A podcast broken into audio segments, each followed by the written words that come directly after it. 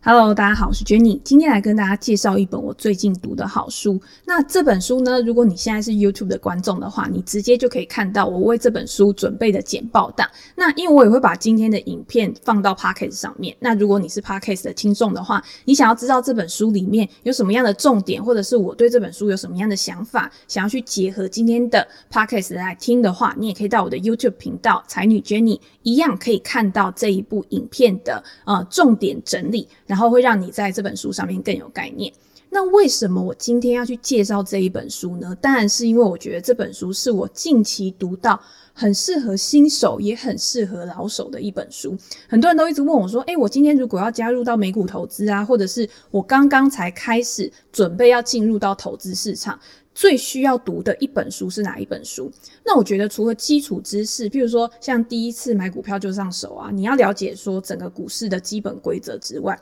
你还需要有的是一个财商知识。因为我们想要投资是为了什么？一定是为了想要拥有更好的生活嘛，想要让我在未来退休的时候可以有更好的购买力。所以我现在去投资股票市场，是希望可以跟着通膨的升值，或者是跟着呃整体市场的成长，然后一起去获利。所以今天在加入投资市场之前，如果你没有这些财商的知识，没有这些投资的观念，没有了解说你在投资的时候去评估各种投资资产的时候，你必须要关注的事情是什么的话，那这样子你在选择投资标的的时候，很容易就选到那种高风险但是不一定有高报酬的资产。那今天这本书《当代财经大师的手钱致富课》。这本书里面呢，就提供了非常非常多你一定要知道的投资知识。作者杰森·兹威格，他是《华尔街日报》的一个作者，但是你不要以为他就只是一个专栏作家而已哦。他在过去，大家都知道价值投资之父葛拉汉有出过一本《智慧型股票投资人》，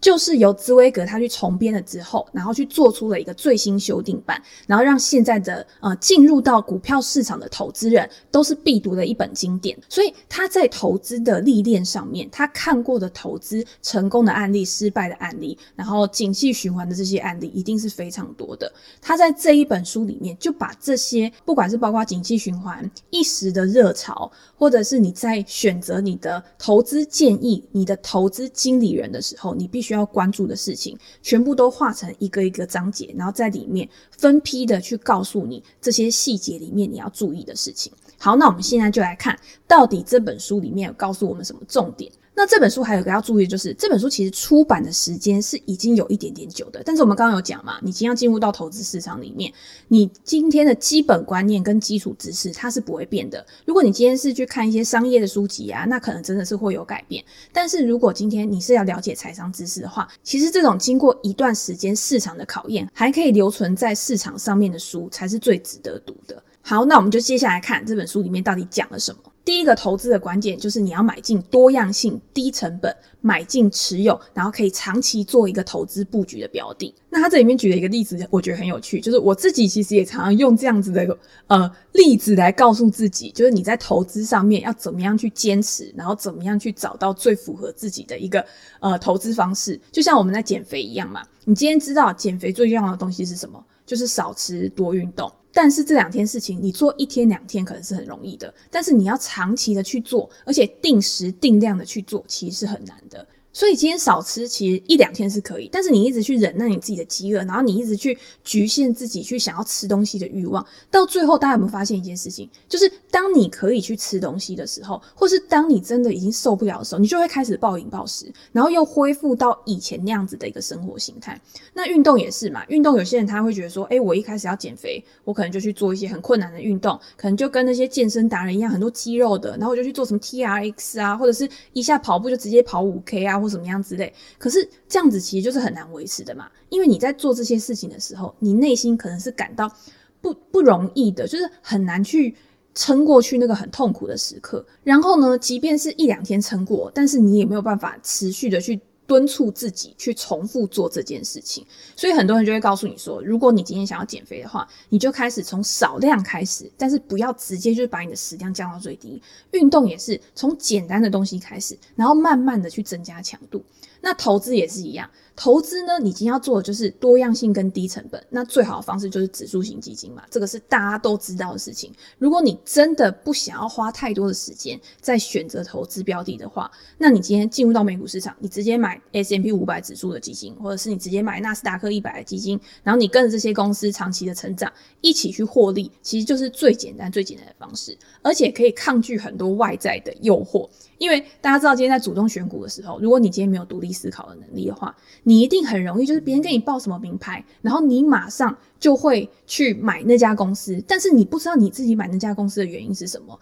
等到那家公司的股价下跌了，你又很害怕直接去把股票抛售。那如果这家公司长期真的是有愿景的，那你短期把股票抛售，亏损了之后又赚不到之后应该要获得的获利。所以这本书里面有告诉我们一件很重要的事，就是你在选择投资的时候，除了我们刚刚讲的多样性，然后很简单的一个投资法之外，在风险的部分，他告诉你不要去冒你根本就没必要去冒的风险。那什么是没有必要去冒的风险？这个就是大家很想要知道的问题嘛。我怎么知道哪个风险应该要去冒，哪一个风险不应该要去冒呢？你可以问自己下面这三个问题：我有必要去冒这个风险吗？就譬如说我在投资之前。如果今天这家公司它原本就是一个本质不好的公司，它可能是一家亏损的公司，它可能是一个产业它正在衰退的一家公司，那你今天去投资这家公司，你的目的可能是想要赚一个短期的价差，或者是你觉得它会有一个死猫跳的行情，那你到底有没有需要去冒这个风险？还是在这个当下，其实你有一个更好的选择？那第二个就是，我今天我想要达到相同的目的，这个目的可能是赚钱，这个目的可能是报酬率十个 percent、二十个 percent。但是在很多方法下面都有可能可以达到你设定的这个目标，所以这个就是我们在想，今天在这么多的选择之下，有没有一个风险更小，但是可以达到一样目标的一个途径？那那个一定就是我们更希望然后去获得的投资方式嘛。那第三个就是在决定这个选项之前，我有没有研究过每一个选项的优缺点？这个其实在我们刚刚上面两个就已经讲过了，就是你今天在做投资的时候，其实要赚一百万。可能你今天买乐透也可以赚到，可能你今天去投资在呃高速成长股那种危风险很大的，然后股价波动很大的也可以赚到，或者是你投资在指数型基金，可能也是可以赚到，但是可能花的时间要稍微再长一点点。但是你今天在选择的时候，除了这些标的的特质之外，你还要了解你自己，你的风险承受度，你需要达到这个目标的时间是多久？然后这么多的因素去考虑下来之后，你才有可能去选择出一个最适合你自己的。所以这个是没有标准答案的。但是在回答完这三个问题之后，你可以回答的一个答案是：这个风险到底是不是你应该要去冒的？这个时候呢，你就会在心里面有一个专属于自己的答案。那接下来再问的问题，我跟你讲，投资就是这样子，就是一个抽丝剥茧的过程。你在问自己这么多的问题之后呢，其实第一个是你可以更了解你自己。第二个是，你可以更了解投资市场上面这么多不同资产，它的特性到底适不适合你，或者是它适合其他人，那它就给其他人去玩嘛。那适合你自己，你就把它放到你自己的投资组合里面。那如果今天你在考虑了这么多的一个投资组合之后，你发现，诶，今天可能没有办法达到我想要的目标，或者是可能需要更长的时间去达到我的目标，那你就不要去选择这个投资商品。第二个考量就是我们以前常常提到的期望值的概念，就是你在选择这些不同的投资商品的时候，它一定是有上档的一个报酬跟下档的一个风险，但是你在衡量这个风险跟报酬的比例的时候，它到底值不值得你去冒险？所以大家今天有没有看到简报上面有写，就是他说确定有收获，不是说没有报酬的几率是零，也就是说我今天衡量了之后，我觉得这一笔投资会为我带来一个很理想。很不错的报酬，但是它并不代表它没有失败的风险，只是它失败的风险比成功的风险还要小。在我有限的一些资讯的评估之下，所以我愿意，我觉得呃这笔投资是很划算的，我就去把钱放到这个资产上面。那如果你今天对于这些资产你完全都是没有概念的怎么办？没关系啊，其实有这么多厉害的人，厉害的投资大师，他可能有出过书，他可能有一个长期的一些历史的绩效，然后你去从他提供的这些资料或者是他的书籍去找到这些成功的人，他们到底是用什么样的方法去成功的？我们之前有提过嘛，其实新手最好去踏入投资市场的方式就是从模仿开始。当你一开始先模仿，诶，我模仿巴菲特，我模仿彼得林区。我模仿诶超级绩效的作者马克他的这种动能投资的方式。然后我慢慢的去摸索这个投资方式之后，再透过我自己的一个风险承受度、我的资金规模，然后我的一些呃资产规划，然后去调整成最适合我的。所以到最后，你自己的方法跟这些投资大师的方法可能会有某部分是重叠的，但是一定也会有你自己的 know how，然后是你自己可以把握住的。这个我觉得才是真正的投资人，你已经进入到一个境界的投资人，他应该要有的一个能力。所以我们看到下一步，大家又看到啊，诶发现自己输不起，就不要冒险做任何投资。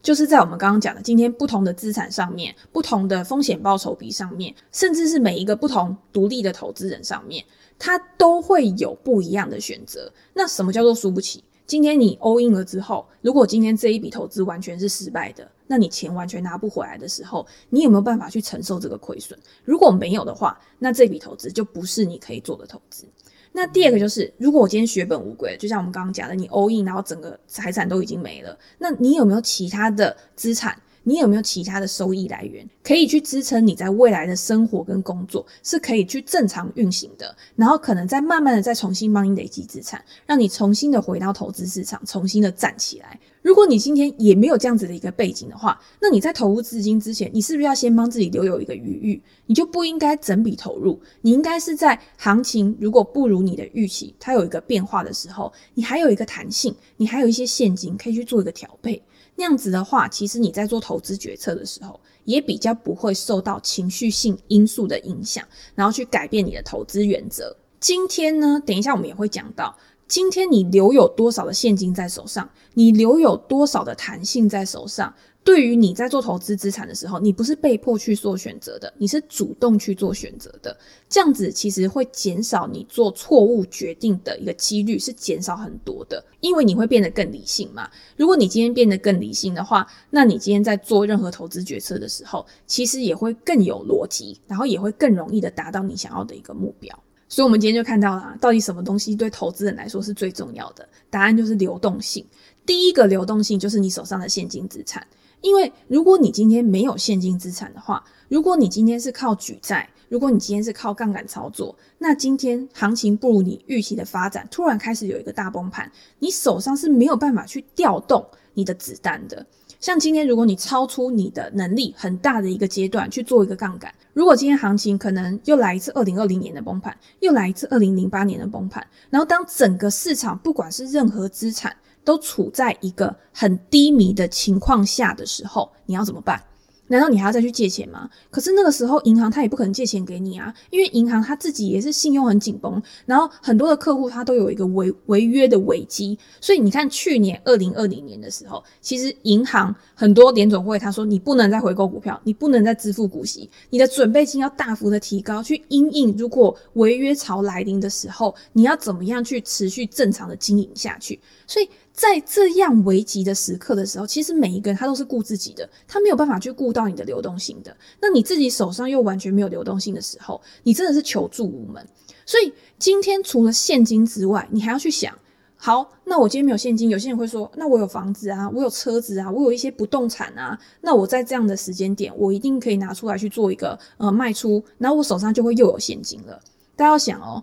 今天流动资产跟非流动资产的差异。如果今天大家不知道，后来跟大家说，流动资产就是你今天可以在很快速的时间里面把这个资产去做一个变现的。譬如说有价证券，你直接上网点一点，你就可以把证券卖掉。但是如果你今天是房子、车子的话，大家有卖过房子就会知道，卖房子不是一两天直接把房子丢出去就可以卖了。现在房市很热络，但是也没有到那么快，对不对？今天还是要一段销售期，可能要有人来看房子啊，可能要议价啊，可能到后面还有你今天去贷款的时候，是不是还要批准的一个流程？至少至少也要一个月的时间吧。那在这一个月的时间里面，如果时间更长，尤其是在大盘不好、整个市场崩盘的时候，没有人想要买房子，没有人想要把他自己的钱压在这个呃房子上面，他一定是希望保留现金。如果之后景气真的变得超差的时候，我现金至少可以拿出来买我一些生活用品。但是房子在现阶段来说，我可以用租的啊，我不一定要用买的啊，我只要有地方住就可以啦。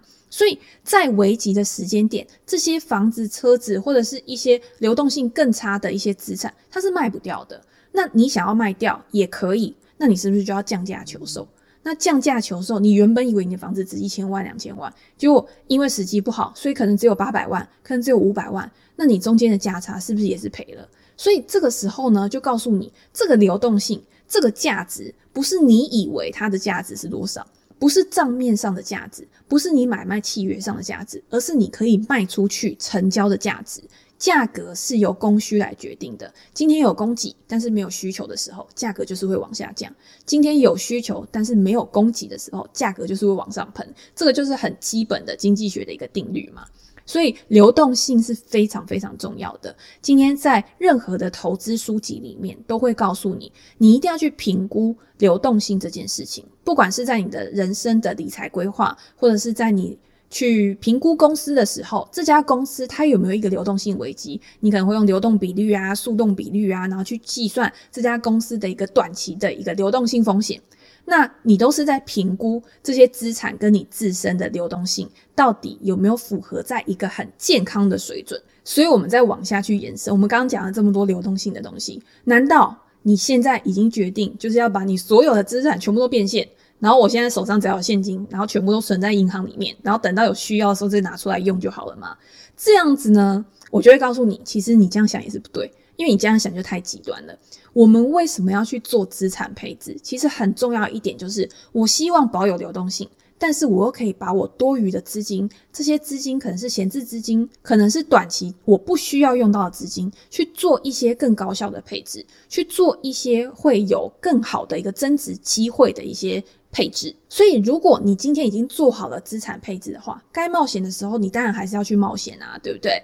你今天如果你已经有很充沛的流动性资产，你已经有一定比例的现金，然后可以去支应你。未来呃，可能一段时间的生活的话，那你可以去把剩下的资金投入到比较没有流动性的资产。这个时候你就可以去考虑啦，可能债券啊，可能是股票啊，可能真的是房地产，因为这笔钱是你短期就算今天市场上面有任何波动的话，你也不会用到的东西。所以我们可以看到这边有个例子，就是假设你今天突然继承了一笔资产，那你这个时候要怎么去用？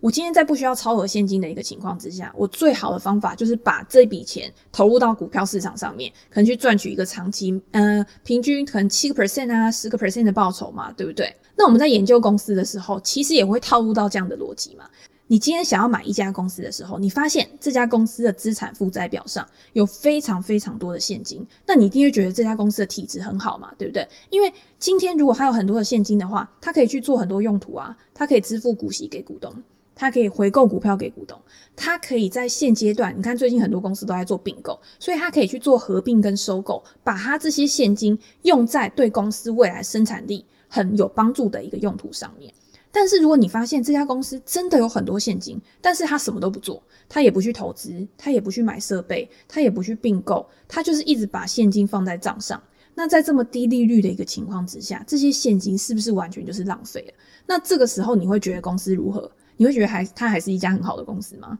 那就不一定啦。所以我一直都跟大家讲说，你今天在做投资的时候，你在评估公司跟你在做人生规划的时候，其实是一体两面的。它只是大至企业，但是小至个人，但是中间的核心思想都是一样的。你如果用这样的方式去评估公司的话，其实你就会对公司未来的前景有一个更清楚的一个轮廓。所以今天。如果你已经有一个很好的一个流动性的一个状况的话，你当然要拿去投资啊，你当然要拿去做更高效的配置啊，就像你在选公司一样。所以，我们看下一张投影片，下一张投影片就会告诉你说，那到底该保留多少现金？我们又是进阶一个问题了嘛？就是我刚刚已经说服你，你要注意流动性的风险。如果你今天有充沛的流动性的话，你要开始去投资。但是中间我的现金到底要保留多少？这个落差，这个标准到底是多少？这也是书里面要告诉我们的。虽然告诉你说，以经验法则而言的话，如果你今天有高流动性资产，可以支撑你一年的开销，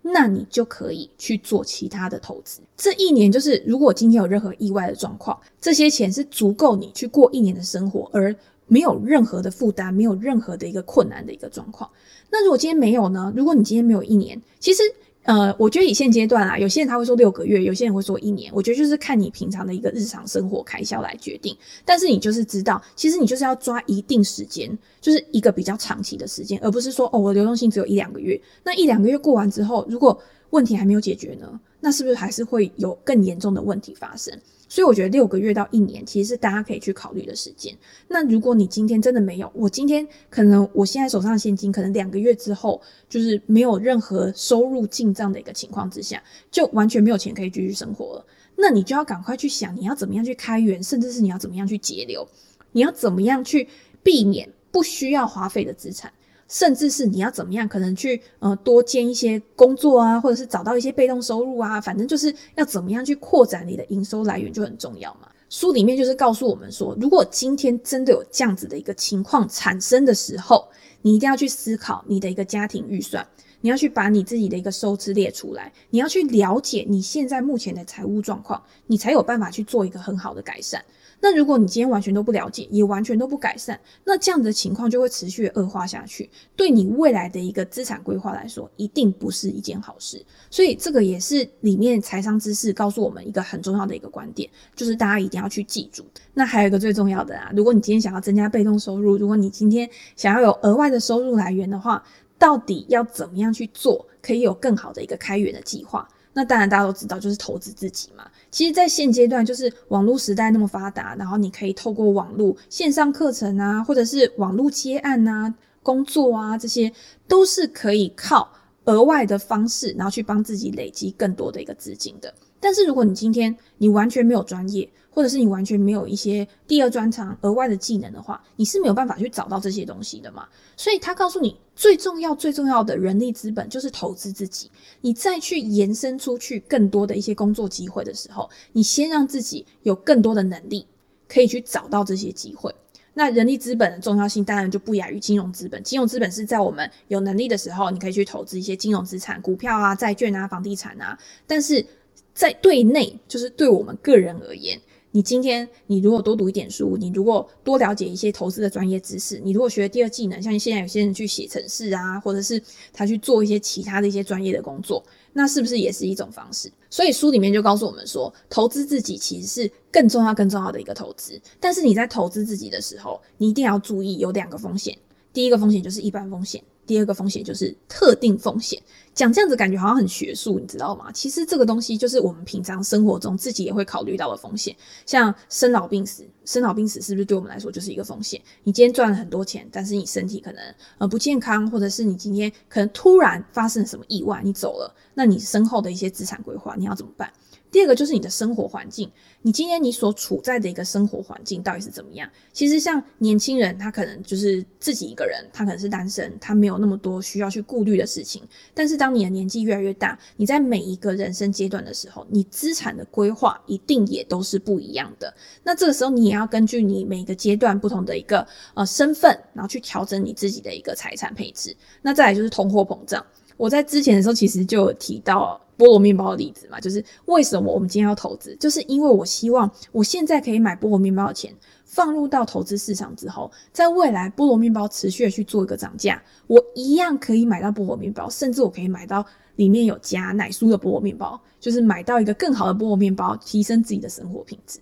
那特定风险当然就是像经济衰退啊，你的公司倒闭啊，或者是股市崩盘啊这些，这些呢，其实你是可以去靠分散风险，然后去帮助自己避开这些风险的。这个也是我觉得一般投资人应该都很了解啦，就是你要怎么样去避开这些有可能发生在你身上的风险。譬如说，你今天投资的公司倒闭了。可是因为你还有配置在很多其他的公司上面，所以一家公司的倒闭对你整个资产来说，可能不会造成非常大的影响。这个就是我们在选择资金分配的时候一个很重要的一点。所以书里面告诉我们说，你不要把你的金融资本跟你的人力资本放在同一个篮子里面。这个东西呢，我觉得大家应该都知道，就是你今天如果是在一个上市公司工作的话，那很多人他会去做配股嘛。那配股呢，额外。你可能想要做投资的时候，你是不是应该要再去买自己公司的股票？那这个时候你要去评估啊，这家公司你所处的公司它未来展望到底有没有前景，然后它的一个营运状况怎么样？但是有的时候就是会发生一些意外状况，是你没有预期到的。所以在这样的一个前提之下，你自己已经有配股了，那你是不是就应该把你自己的资金拿去配在其他的产业，甚至是跟你原本所处的产业，它可能是有一个呃风险趋避的一个角色，就是它是负相关性的。那这样子对你来说，其实就是一个降低风险很好的方式。那第二就是我们刚刚讲过很多很多次，就是流动性的问题，就是你今天的现金一定要够，才有办法去让你去因应突如其来的一个风险。那再来就是通膨的影响。如果你今天会觉得说你不知道投资什么，然后你想要去呃避免通膨对你造成购买力减少的一个损害的话，那你也可以去投资抗通膨的债券 TIPS。这个在美股其实也是很多人去做一个投资的。那再来就是债券的部分，债券的部分其实在书里面。他有提到一些不同的债券，但是我们这边讲的呢，就是属于那种呃公债，因为公债是美国政府发的嘛，所以它的风险一定是最低的。那公债除了有让我们避险，在重大的一些灾难的时候，它有避险的作用之外，它还可以对抗通缩。就是如果今天是处在一个通货紧缩的一个阶段，你现在呃这些债券它配给你的利息都是固定的。那未来呢，你有可能就可以买到更好的东西。那最后就是心理上的缓冲作用，就是大家都知道嘛，今天如果你去做一个股债的配置的话，其实很重要的一点就是在大崩盘、在危机来临的时候，其实它是可以帮你去平衡你投资组合的波动的。那有些人他如果只持有股票，因为股票的风险一定是比债券高的。那当有大幅度的下跌的时候，你有没有办法去控制你内心的恐惧，然后不要去抛售你手上的持股？那这个时候呢，债券就可以提供一个比较好的防护，然后去降低波动，让你的情绪不要受到这个波动的影响这么大，你可能就可以更懂得去拿稳你手上的一个投资组合。最后，我们就是告诉你说，诶，分散投资，为什么我们要分散在债券？为什么要分散在投资那个股票市场上面？甚至是有其他更多不同的一个资产的选择，就是因为我们希望可以去分散风险。分散投资，所以你要知道为什么我们想要去分散风险、分散投资，是因为我们没有办法去预期到底未来会发生什么事情。书里面告诉我们说，投资股市的真相，其实最重要、最重要的一点就是你不要被情绪左右。但是这个是非常非常难的一件事情，怎么可能有人看到自己手上的净值大幅减少还不为所动的？我觉得这应该很困难吧，对不对？但是你可以去提醒你自己，譬如说现在市场上面一片热络的时候，大家都觉得未来会持续的去上涨，大家都觉得所有的股票一定都会不停的涨、不停的涨、不停的创新高。那这个时候呢，反而是一个比较危险的状况。因为这个时候是大家完全是没有风险意识的嘛。但是有人告诉你，或者是你觉得现在市场上面是极度极度悲观，就像去年三月，二零二零年三月，完全市场上面已经没有人看多市场，他们都会觉得已经要回到一九二九年之前的一个大崩盘的时候，这个时候反而是怎样？反而有可能是一个很好的投资机会。即便你没有买在最低点，我觉得很少有人真的可以买在最低点。但是你看到联准会那个时候开始，呃，无限 QE 开始大规模救市。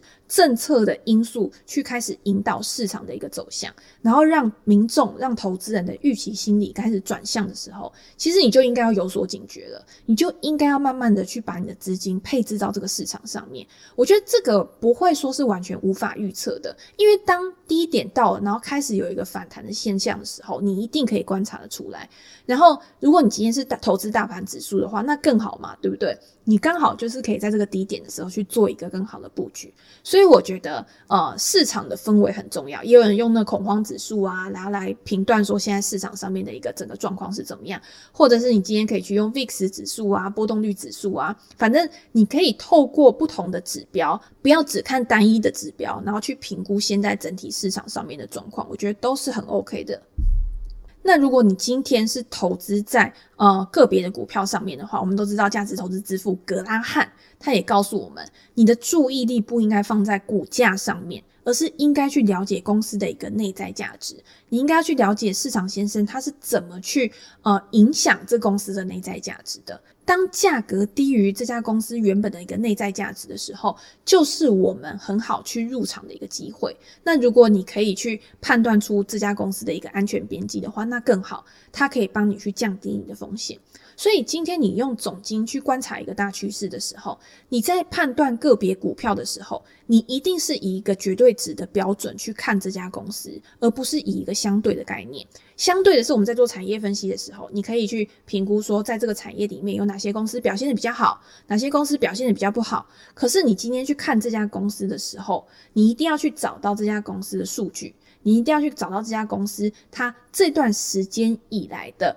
一个营运趋势，你才有办法去做出一个更好的一个判断。而且最重要是安全边际，就是你要怎么样去设定的一个一个停损点，你的一个出场点。今天不管你是做价值投资，或者是今天你是做呃动能投资，其实你都应该要知道自己应该要出场的时机是在哪边，让自己在心里面呢先预想一个投资规划。那当然，如果你今天完全是不想去研究个股的话，你也可以去买下整个市场嘛，就是靠呃 ETF 的方式。所以书里面就说，哎、你今天如果你把股票市场当作是一个赌场的话，你今天去下注啊，然后下注在不同的号码上面啊，或者是你去呃算牌啊或什么之类的，那你还不如就直接去把整个赌场买下来。这个赌场。就是美国的指数型基金，所以大家也可以透过这样的方式去思考，诶，你要不要买 S&P 五百的基金啊，或者是买呃整个美国股市的基金啊，或者是买 QQQ 纳斯达克一百的基金啊，这个都是可以去做一个评估的。